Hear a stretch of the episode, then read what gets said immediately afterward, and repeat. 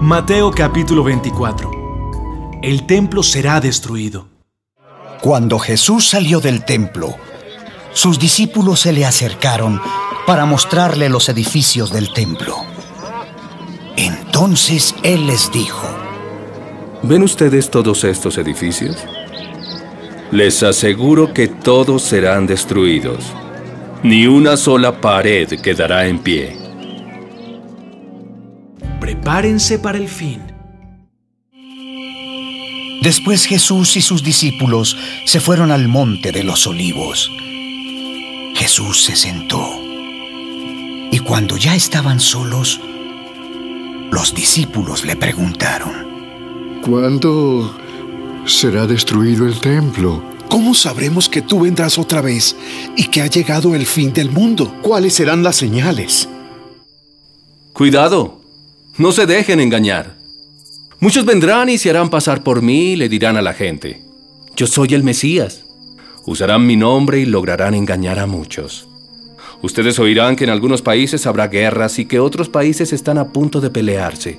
Pero no se asusten.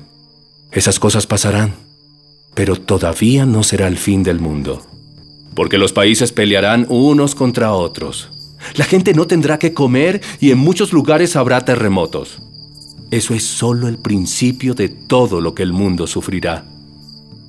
Ustedes serán llevados presos y entregados a las autoridades para que los maltraten y los maten. Todo el mundo los odiará por ser mis discípulos. Muchos de mis seguidores dejarán de creer en mí uno traicionará al otro y lo odiará. Llegarán muchos falsos profetas y engañarán a muchas personas. La gente será tan mala que la mayoría dejará de amarse. Pero yo salvaré a todo seguidor mío que confíe en mí hasta el final. El fin del mundo llegará cuando las buenas noticias del reino de Dios sean anunciadas en toda la tierra y todo el mundo las haya escuchado una señal para huir. Jesús siguió hablando con sus discípulos acerca del fin del mundo y les dijo, El que oiga esto debe tratar de entender lo que dijo el profeta Daniel. Él anunció que algún día el ídolo horrible de la destrucción estaría en el templo. Cuando vean que en el lugar santo pasa lo que anunció Daniel, entonces huyan. Los que estén en la región de Judea, que corran hacia las montañas. El que esté en la azotea de su casa, que no baje a sacar nada. Y el que esté en el campo, que no vaya a su casa a buscar ropa. Las mujeres que en ese momento estén embarazadas van a sufrir mucho. Pobrecitas de las que tengan hijos recién nacidos.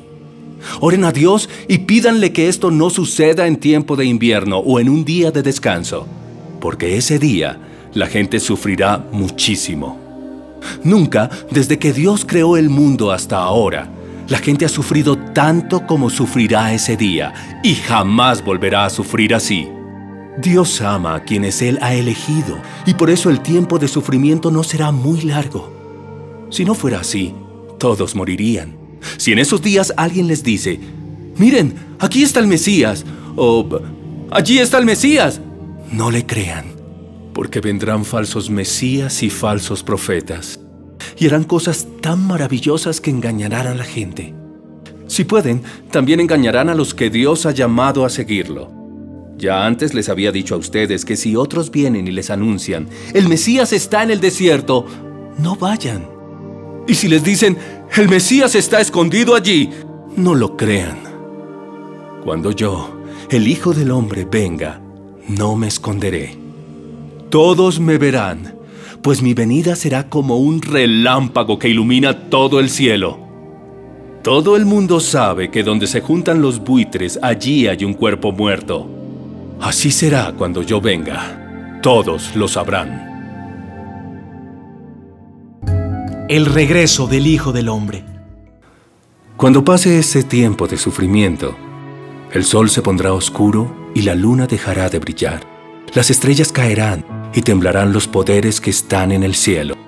Entonces todos verán en el cielo una señal que indicará que yo, el Hijo del Hombre, vengo de nuevo. Y todos los países del mundo temblarán de miedo cuando me vean venir entre las nubes del cielo con mucho poder y gloria. Y enviaré por todo el mundo a mis ángeles con una gran trompeta para que reúnan a mis seguidores. La lección de la higuera. Aprendan la enseñanza que da la higuera. Cuando a este árbol le salen ramas tiernas y hojas nuevas, ustedes saben que ya se acerca el verano. Del mismo modo, cuando vean que todo está pasando como les he dicho, sabrán que pronto vendré de nuevo. Les aseguro que todo esto pasará antes de que mueran algunos de los que ahora están vivos. El cielo y la tierra dejarán de existir, pero mis palabras permanecerán para siempre. Nadie sabe el día ni la hora en que yo vendré. No lo saben ni siquiera los ángeles del cielo. Es más, tampoco yo lo sé. Solo Dios, mi Padre, lo sabe. Cuando yo, el Hijo del Hombre, venga otra vez, la gente estará viviendo como en la época de Noé, que seguía comiendo, bebiendo y casándose hasta el momento mismo en que Noé entró en el gran barco, y luego vino la inundación. La gente no sabía lo que pasaba hasta el momento en que llegó el diluvio y todos se ahogaron. Algo así pasará cuando yo, el Hijo del Hombre, venga otra vez. Si en ese momento hay dos hombres trabajando en el campo, me llevaré a uno y dejaré al otro.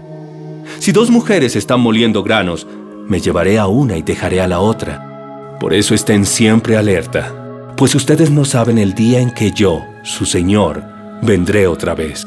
Les aseguro que si el dueño de una casa supiera a qué hora va a llegar el ladrón, vigilaría la casa y no permitiría que el ladrón entre.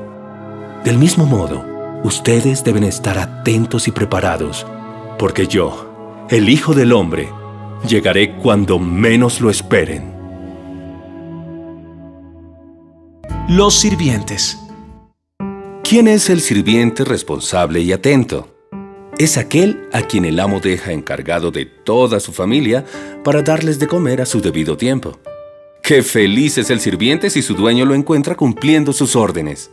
Les aseguro que el dueño lo pondrá a administrar todas sus posesiones. Pero supongamos que un sirviente malo piensa, mi amo salió de viaje y tardará mucho en volver. Y comienza a golpear a sus compañeros y a comer y beber con borrachos. Cuando vuelva su amo, en el día y la hora en que menos lo espera, lo castigará como se castiga a todos los que engañan a sus amos. Entonces llorará y rechinará los dientes de terror.